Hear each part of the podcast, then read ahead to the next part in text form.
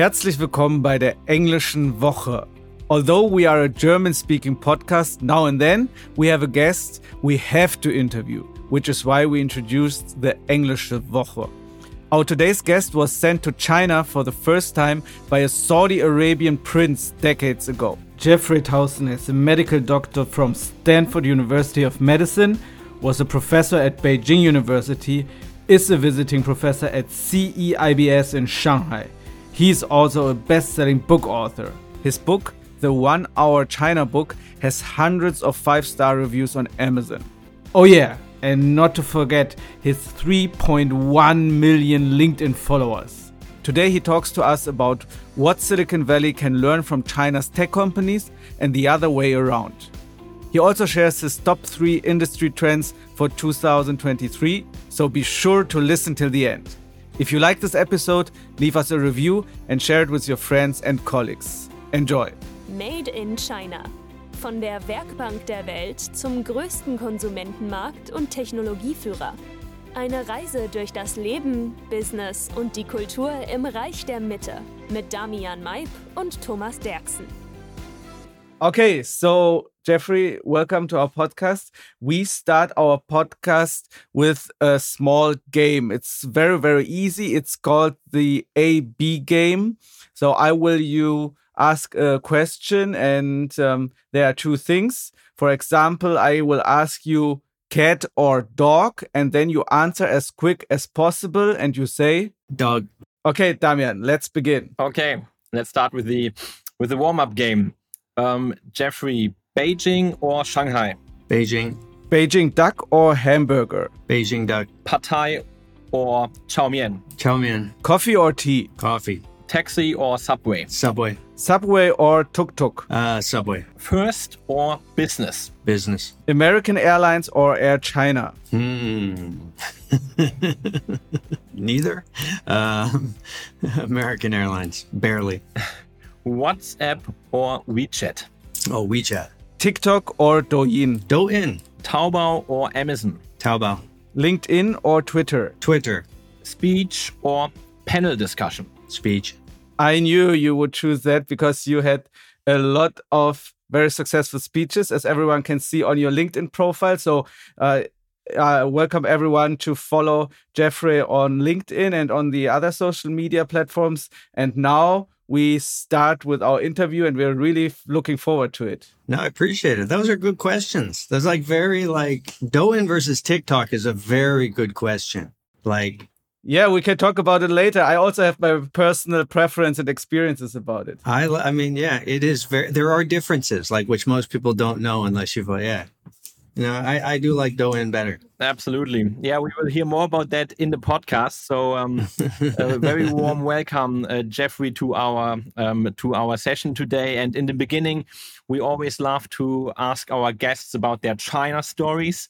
Um, so, please tell us what brought you to China in the first place. Yeah, a little random, I suppose. I left the U.S. I was working sort of management consulting, Manhattan, standard stuff, right? Standard career path. And I ended up doing a project for a Saudi prince, uh, Al Walid, the the guy who kind of owns Citibank and Four Seasons, and that took me out of the U.S. And I spent decent years, and then he kind of sent me to China on a project, and I just kind of stayed. Like I, you know, it just was exciting. And then I ended up stopped working for him, but I sort of stayed in China and became a professor and a consultant, and then a bit of a let's say influencer or whatever you want to call that. And now I live in Asia. I, I don't have a home in the U.S. anymore. like, no, I'm permanent. Yeah, I'm a I'm a transplant. That's crazy. Sent to China by a Saudi Arabian prince. Uh, we never had this kind of story before. And as you already mentioned, you live a very cosmopolitan life. You travel the world, you give speeches, you do your business influencing thing. Right now, you are in Bangkok. So, what does a typical day in your life look like? Let me guess. You get up at uh, 6 a.m. every morning, take a jog at the beach then having a pad thai or a coconut milk after that, and then you're working till 11 p.m. Am I right? No, not really. It's um, I'm kind of I'm simple. I, I- all I do is study companies and then I advise people, right? Companies usually, And then you invest a little bit or you write about it or it's a thinking job. It's a thinking and I don't run anything. I'm a terrible CEO. Like I'm a terrible operator. So it's a lot of, um, you know, six to eight hours of reading and writing every day, which is studying TikTok and Alibaba and digital companies. And then the rest of the day is usually talking on the phone with um, clients, you know, CEOs, you know, maybe want a second opinion. And then you do consulting engagements, which get you on a plane or, uh, you know, a talk or something. So no, it's, it's, it's not that complicated. And there, there's no beaches in Bangkok. Most of work wise is um, China, Germany, uh, a lot of Brazil right now. There's a huge intersection between China and Brazil right now. Uh, so th- those sort of areas that have a natural intersection with China or digital thinking. And Thomas has uh, already uh, mentioned it in the introduction. You are the proud author of the One Hour China book, together with uh, Jonathan Woetzel, the senior partner of McKinsey. Um, in this book, you explain all of China business, um, you claim. So that is naturally a huge task, and doing that in one hour um, and well, readers seem to like it. You've got a, a couple of hundreds of five star reviews on, on, Amazon. Could you give us and our audience a brief abstract of uh, of the book? Yeah, that was uh, we wrote this the first version in 2014. Uh, Jonathan, who is sort of one of the senior China people of McKinsey and Co. Um, and it was just that you know China went from being an obscure topic in 2007 to some people knew about it, but most didn't. Uh, and then it went mainstream. And then, you know, it's very hard to do business multinational if you don't understand it, right? It's hard. It's hard to look at Volkswagen if you don't understand their China sales, right? How can you understand that anymore? Or, you know, all these companies, Geely and com- so it's became more and more necessary, but your average CEO is not going to read 10 China books, right? It's a big subject. So we said, well, we'll write a one hour book for a busy but really smart executive. Like if you were coming in as a consulting gig, this is what, and I had an hour of the senior vice president of whatever. This is what I would say. And we basically told them there's six mega trends you have to keep your eye on. If you watch these six trends, you'll pretty much get a good sense of what's going to happen. Uh, and then we called it the one hour China book because it takes one hour to read, really one and a half hours. And because I thought it was clever, because my sister in law drinks that five hour energy drink, and I always thought that was like funny. So we kind of made the same. Anyway, it became a bestseller, which is not as big a deal as it sounds. And it stayed there for about five to six years. So it's, um, we just released an updated version uh, two months ago. But yeah, it's, uh, we, we call it like kind of the starter book for busy executives who are trying to get their brain around the fact that China is really, really big and it's really complicated. I mean, it's it's it's not a small subject. Sort of step number one.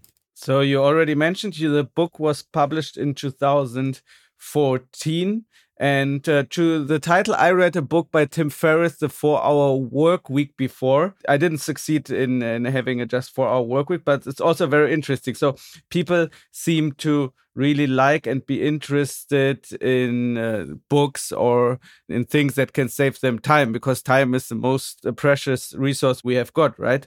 So, also about time, the book was published in 2014, uh, already more than eight years have passed since then? And what is the difference between the 2014 version and the 2023 version? Because there have been significant changes all around the world and especially in China. No country in the world, I would say, is changing faster than China. Can you tell us about the changes of the last uh, eight years? Yeah, I mean, we updated in 2017 and again this year. Um, what what we really tried to point at is look, there's certain economic mega trends that are rock solid that have been going on for 20 years, 30 years. And these aren't trends like, oh, people are aging. No, these are trends that show up in the top line or the bottom line of a company. I have to see it in the revenue or I have to see it in the cost structure. And those are the ones we looked at. Um, and we kind of talked about manufacturing scale, rising Chinese consumers, digital China, urbanization, capital, things like that. Uh, those, the six trends we had are no, they're, they haven't changed in 10 years. You can track them 20 to 30 years, so they're fine. The one we probably would add if we were going to do it now is the internationalization aspect. I mean, if you're doing business in Asia, Southeast Asia, you're dealing with China. I mean, it is just, you know, Thailand, Indonesia, it's all Chinese companies, it's all Chinese capital, a lot of Chinese expertise. So it's, they are much more of a regional player now than they were. Now they have presence in a lot of countries. You'll see Germany, Brazil, but in terms of Asia, I mean, China is a major factor almost everywhere now. That's probably we didn't see that ten years ago, um, nearly as much. So it's probably the integration with the region that is the biggest change. And then you could talk about the political upheavals of the last couple years. We don't go into that too much. I, I don't think that changes too much, actually. I think it's kind of over. I think it's more of a media story than a reality. There's some real stuff there too, but it's fading away now, anyways. like now, it's now China's you know now it's not a big deal, but eight months ago it was. So and um, Jeffrey, how did the pandemic in the last three years change your view on China and uh, your view on its economy? Yeah, um, I don't think the pandemic changed the fundamentals at all in terms of businesses, economics, consumers are spending, manufacturing's big. I mean, those those major economic forces are all pretty much the same. Uh, obviously, the government reaction was a big part of it, um, and so people wrote a lot about zero COVID and things like that. Um, I think people. I mean, it was by most world standards, what we saw in China was more stringent than other places. But it wasn't actually that much of an outlier in Asia. I mean, China's response was not that different than, say, Japan's in many ways or Singapore. Uh, you know, people here are still wearing masks. they don't have to anymore. They haven't had to wear masks since July, but they still do. Um, so, but definitely that sort of top down government intervention was a big deal. Um, and now they apparently have reversed it like completely uh, very quickly. so, um, yeah, you always have to sort of factor in the fact that China has a tremendous ability, for better for worse, of for top down action. You know, when they say we're going to build 200 airports, the airports get built, right? That's, but when they say we're locking down for COVID, you know, if you say that in Mexico, I spent a lot of time in Mexico, they say we're going to do X it doesn't necessarily happen. Same in Germany. they can they can execute at scale very effectively when they choose to, for better or for worse. Um, so we saw that. I think things are pretty much back to normal soon. It looks, you know, I'm I'm going back there in a couple weeks, and we'll see. That is a very interesting point of view and uh, yeah we hope that in the future this top down approach will just be used for the better. So let's talk a little bit about the future and you're going back to china in a couple of weeks what could you tell our listeners and uh, say them what are the three mega trends for 2023 in your eyes i mean trends are for a long time, normally for 10, 20, 30 years. But is there something, some topics that our listeners should um, pay attention to in 2023, like a top three? Yeah, I mean, number one is you're going to look at Chinese consumers, right? They are a huge economic force. I mean, not just that, you know, it's very, it's large money. I mean, it's big, big money. You, you know, you take the e-commerce spending of China, that's number one. And then you take the US, that's number two. You can take the US, the UK, Japan. You can take numbers two through nine, add them up, and it's still less than China. Right? These are big dollars. And the growth rate is also very, very large. So that's a big deal for any CPG companies, brand companies, anyone selling. That's going to be a big deal. Um, even if you're not selling to Chinese consumers, the other factor you'd look at is sort of digital China, which is they have the most innovative sort of digital interactions with consumers pretty much anywhere in the world. It was not at all a surprise that TikTok went global, right? Because all of these companies, TikTok, Douyin, uh, Billy, Alibaba, Taobao, uh, they're so far ahead of most everywhere else in their sophistication that you know, I talked to a decent number of companies in China and they will have their team in China that's doing all the digital marketing, right? That team ends up being basically the training ground for the rest of the company because it's so far ahead that they end up then copying, right? What you're doing in digital marketing in China to say Latin America. So that's, I mean, they're really the frontier for digital consumer interactions, right? I mean, it's live streaming, short video, uh, gifting, social media. That's all out of China, right? Um, so that frontier is a lot of what I talk about with clients around the world. Like this is what's coming next, right? Because we can already see it on the ground there. It's going to show up in Brazil next year. Um, that's number two. Number three is probably manufacturing base.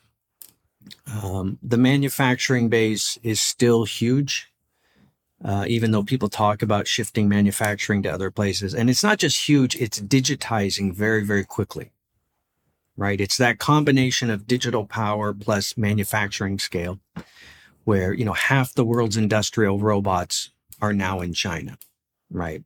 So anything that sort of combines industrial scale with digital, uh, China is going to be one of the leaders. There'll be a couple of them. Um, and you know, there you can see this in electric vehicles now and autonomous vehicles.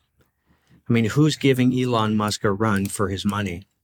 It's probably BYD in China, right? They're the only one who's selling as many EV AVs as he's selling. They're not really AVs, but they're EVs. Right? It's these those companies are are fairly formidable. And it's the same thing I just said. It's manufacturing scale plus digital innovation and a massive domestic consumer market that they can build upon, right? Those are probably the three factors I keep my eye on. Of robots and things, DJI drones, you know. There's a lot going on. Huawei, which has, you know, become very political, but they're rolling out 5G at unbelievable speed. And well, you mentioned also that the TikTok now, um, or Douyin, how it's called in, in China by ByteDance, is actually one of the um, one of the first really global um, success cases of Chinese companies conquering the world. Because either you, you've got American companies conquering the world, but China, yeah, like Facebook and Instagram, or you've got like Chinese companies, WeChat, who are then not kind of uh, expanding beyond its borders, right? So uh, Douyin with TikTok was quite an unusual success case. And then maybe there's two questions um, here at once. Why um, you answered before, you find Douyin is better than TikTok. And secondly, um, after after Douyin and TikTok made this expansion, who would uh, follow next? What industry would it be? For example, electric vehicles like NIO and BYD that you just talked about? Yeah, I mean, they're moving quick. Um, it's kind of been like two waves. The wave we've seen for a long time is consumer electronics, right? You go to India, you go to Latin America, everyone's using Chinese phones. You go to Africa, everyone's on Transsion, uh, Oppo, Vivo, Xiaomi. I mean, they, they just dominate because that's the manufacturing scale, right? But, you know, scooters, things like that. Uh, but they haven't gone up to cars, which are more complicated. But we're seeing that now. We're seeing BYD, we're seeing Geely, Great Wall. You go to somewhere like Jamaica, you'll see a ton of Chinese cars right? They've sort of shied away from Europe and the US. They've gone after the developing economies first. Um, so I think we'll keep seeing that trend. Um, and I think we'll see Chinese automakers be one of the top two to three exporters of the world. Um, that we've seen for a while. Um, smart speakers, smart TVs, all of that stuff. What TikTok kind of shocked people because this was just purely an app right? Silicon Valley doesn't make TVs, they make software. Well, TikTok was purely software and it went into their home market and it, you know, it beat them. You know, it beat Facebook and it beat these. That kind of shocked people. But then Shein followed a year later and popped up as the number one downloaded e-commerce app in the US, ahead of Amazon briefly. So that was like number two. And Shein is everywhere. I mean, they are absolutely everywhere. And then third, we saw Temu, which is Pinduoduo's new app, which is kind of a copy of Shein. That launched in October. It's been number one in the US. Like it is doing tremendous business in the US. So that's three apps out of China in the last 18 months that just kind of rocked people. Um, so I think now it's like understood in China, we can go international and win, which I don't think they believed before. Uh, the next one I'd keep my eye on is probably Kwai, which in China is Kuaishou, but outside of China it's K W A I. They're pretty much, I mean, they're short video, right? And they're they're kind of copying TikTok. They're already in Mexico and Brazil. You'll see billboards everywhere. Maybe Bilibili, because people keep talking about them going international. I think we're going to see a whole lot of these companies coming out. Um, Binance, I mean, Binance is not really Chinese, but kind of, right? Like the founder, CZ, came out of, you know, China and now he's kind of international. A lot of the crypto people came out. I mean, there's a, yeah, this is, this is, I don't think this is going away. Um, I'd keep an eye on Binance. I'd keep an eye on Kuaishou, Kwai. Um, yeah, is doing great. I mean, they're, they're rocking in the US. It's huge money, apparently. Yeah, there's some really eye-opening information here that um, I hadn't had on my radar before. Because here in Europe uh, and in the West, we are quite uh, Europe centric, Eurocentric. We think the US and Europe are the ones who lead the world, to make the most important decisions. But you already mentioned uh, Brazil twice in this talk, and uh, you were talking about Saudi Arabia. So, my question would be Do you think in 10, 20 years, the importance of Europe and the US will decline and the future will be made in South America, Asia, and in the Middle East? Uh, I don't know. Relative position is hard to hard to judge. I'm. I mean, most of these most of the companies that do well are based in a major domestic market, right?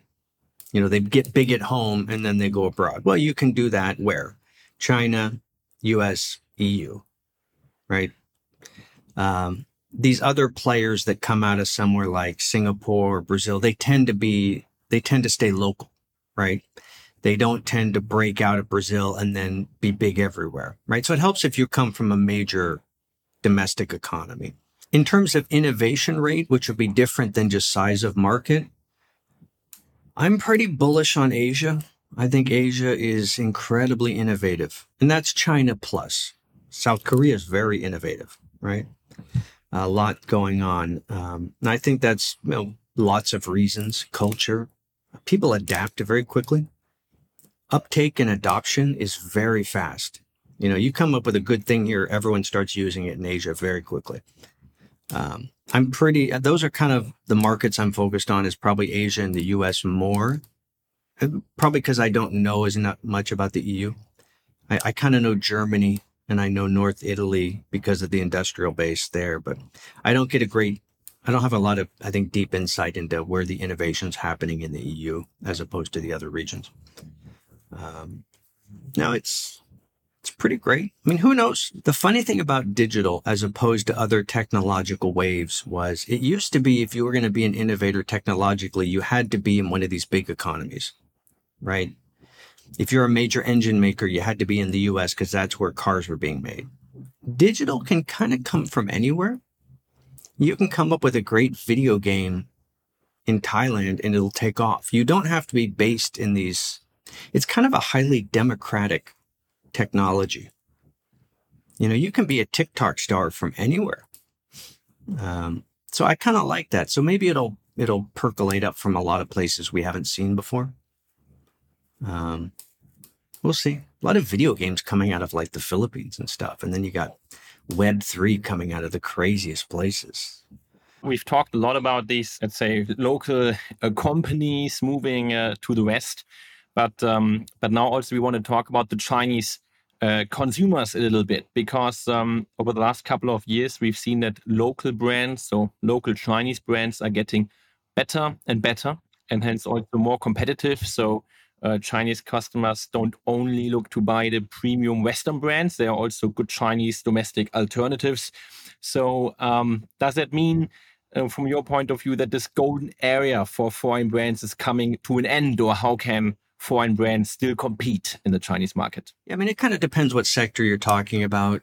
Uh, if you're talking about vitamins and milk powder, Chinese consumers absolutely know what brands are from where, right? Because they're very concerned with the safety. They trust, you know, Nestle and New Zealand milk more than Chinese milk. They just do because there's been repeated scandals. Um, if you talk about makeup, they sometimes know, like they want L'Oreal. Um, but if you ask Chinese consumers, what country is L'Oreal from? Most of them think it's Chinese. Right? Which is L'Oreal does not sound Chinese at all.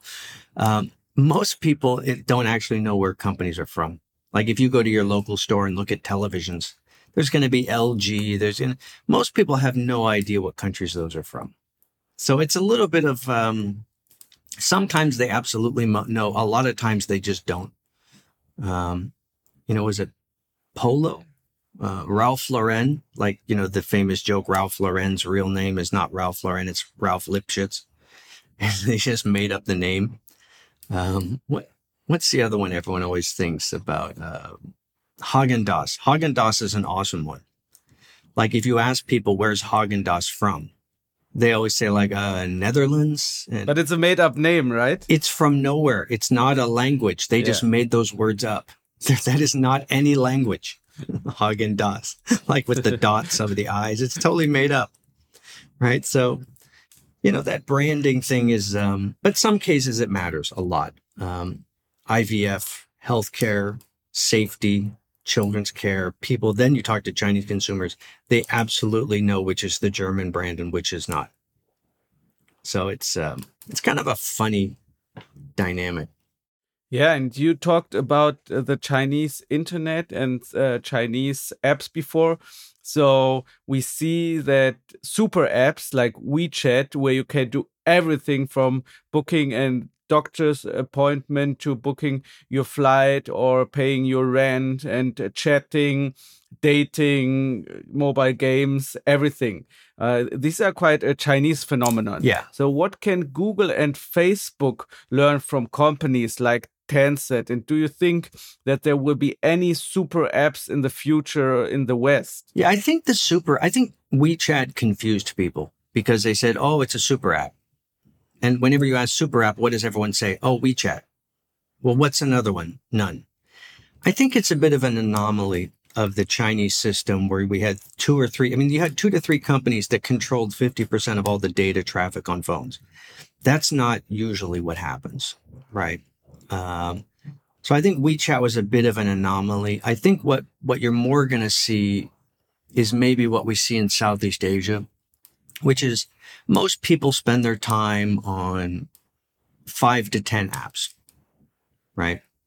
You do your e-commerce here, you do your messenger there, you do your videos there.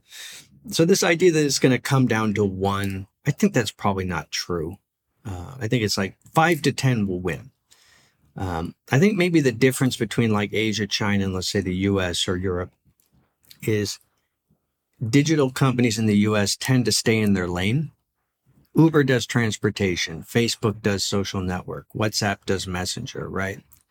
Chinese companies don't do that at all. They jump lanes all the time. Like WeChat is now in e-commerce. They just jumped into e-commerce and they're doing real well. So people jump lanes all the time. And um, it almost becomes more of a team sport where WeChat works together with a bunch of companies. Alibaba works together with a bunch of companies. ByteDance is its own bit of a team. We don't really see that. Like, we don't see Uber jumping into, I don't know, Messenger.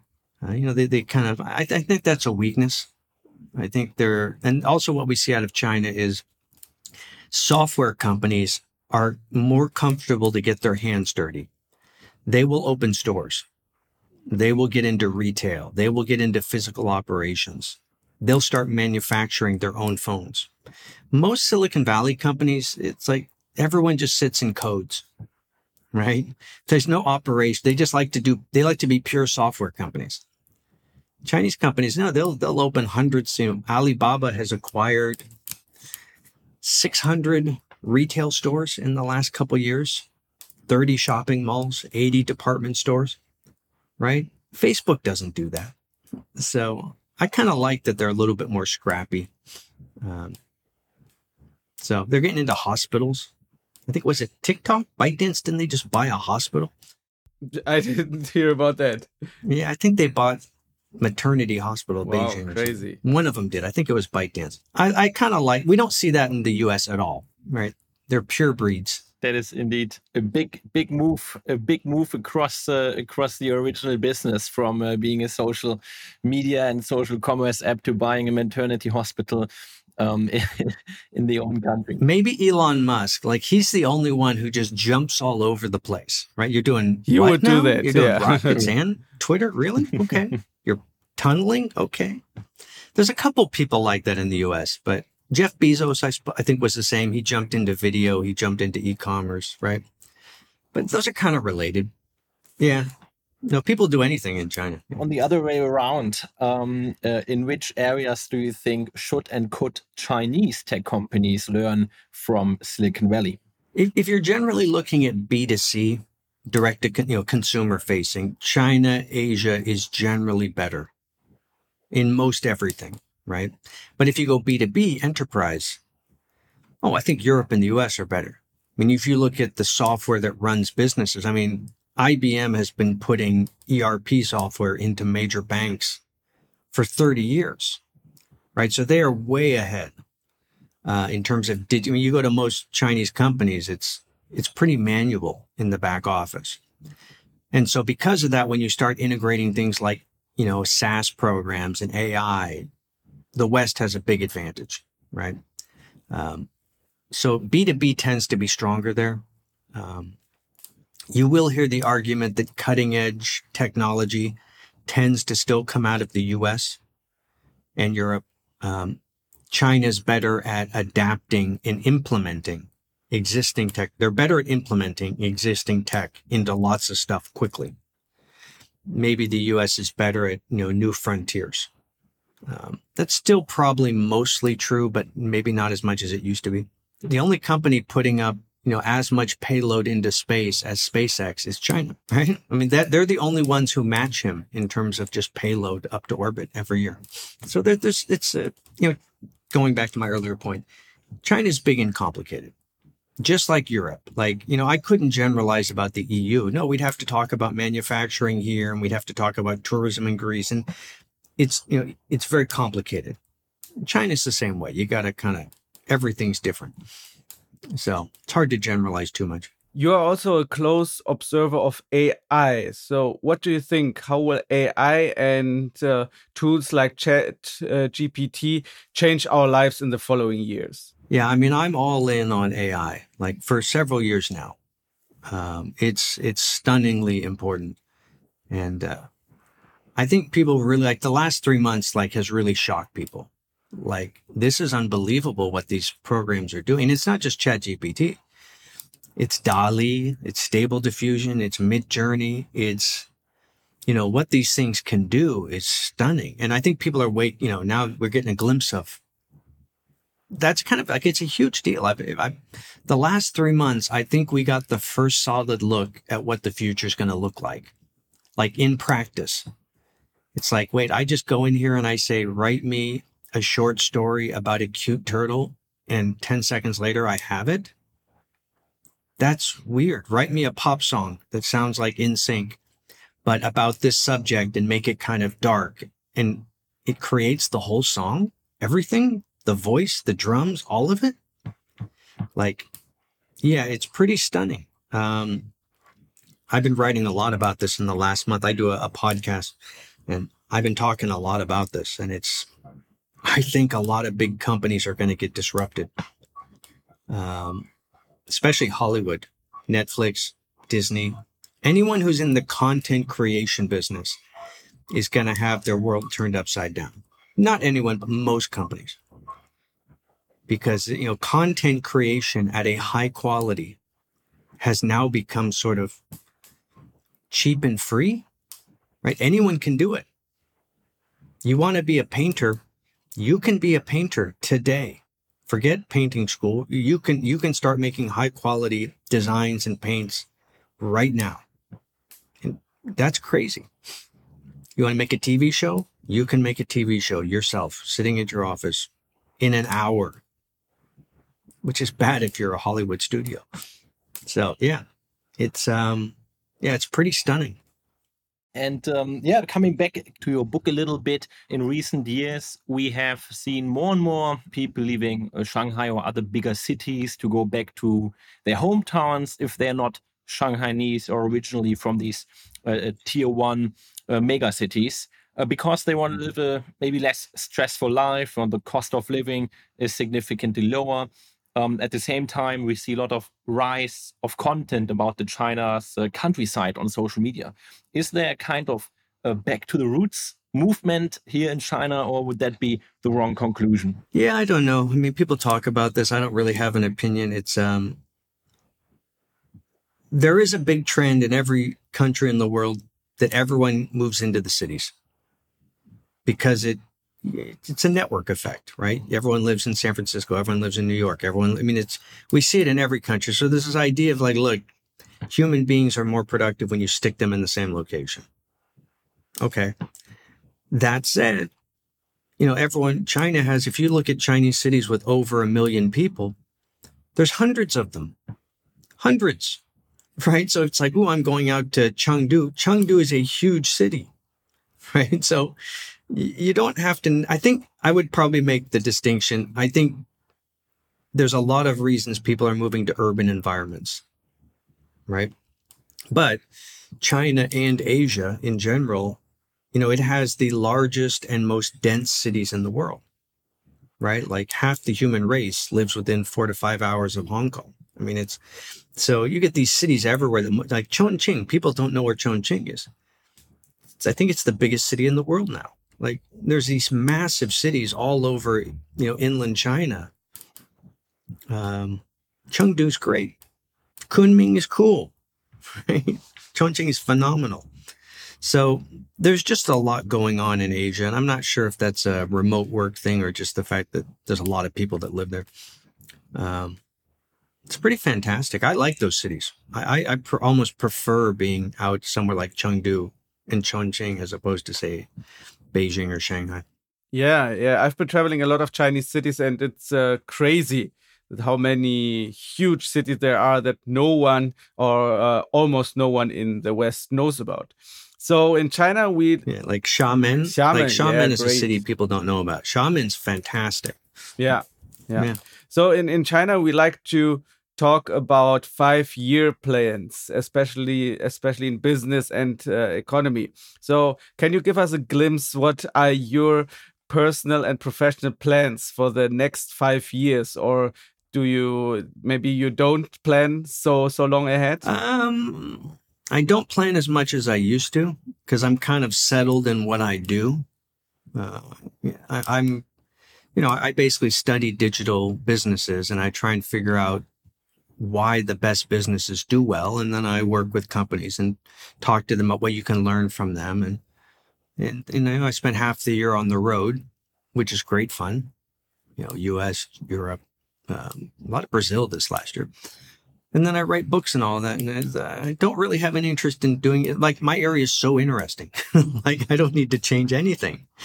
It's like, ooh, there's this new company called Chat GPT. It's like, well, holy cow um, no, I'm pretty happy just sitting in my space. I don't really plan to change anything. I try and be more and more successful, but that's yeah, that's that's all I'm doing, and it's it's exciting. I mean, I sit at the intersection of sort of digital and Asia, right? Both of those are really interesting on their own. Yeah. Right.